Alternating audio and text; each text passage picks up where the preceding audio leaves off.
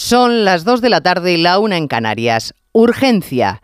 Dícese de la necesidad apremiante de algo. Eso es lo que dicen los diccionarios. Los diccionarios que utilizamos el común de los mortales.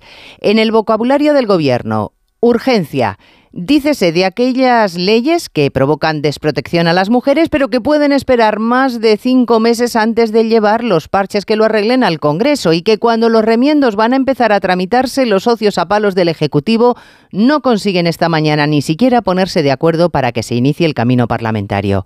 Vayan olvidándose de que en 20 días esto está arreglado, como prometió el presidente, porque quedan meses por delante.